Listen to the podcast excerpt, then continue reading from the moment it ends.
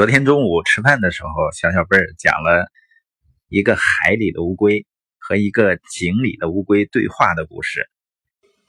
我们都知道这个故事是吧？以前我们听到的是井底的青蛙，他可能是记错了，还是听的故事就是这样的。那井底的青蛙呢，就问海龟：“你从哪里来啊？”海龟说：“从大海来。”青蛙说：“大海。”大海有多大呢？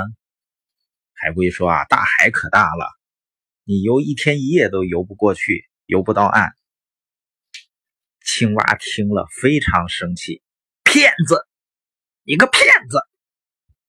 我活了一辈子了，怎么可能有那么大的水？”当我昨天又听完这个故事以后呢，又有了新的启发。实际上，每个人都有自己的认知局限。有自己的认知边界的认知局限并不可怕，可怕的是呢，认知有限还自以为是。这些年呢，我们经常跟人们分享财务自由的理念，实现财务自由的途径和策略。很多人呢，他会觉得你忽悠他。实际上，有的时候你以为的不可思议，是别人认为的小意思。愚蠢的人呢，他会排斥。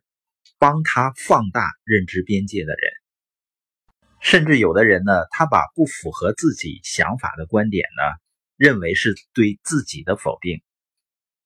实际上，人成长的过程就是不断的放大想法、扩展认知边界的过程。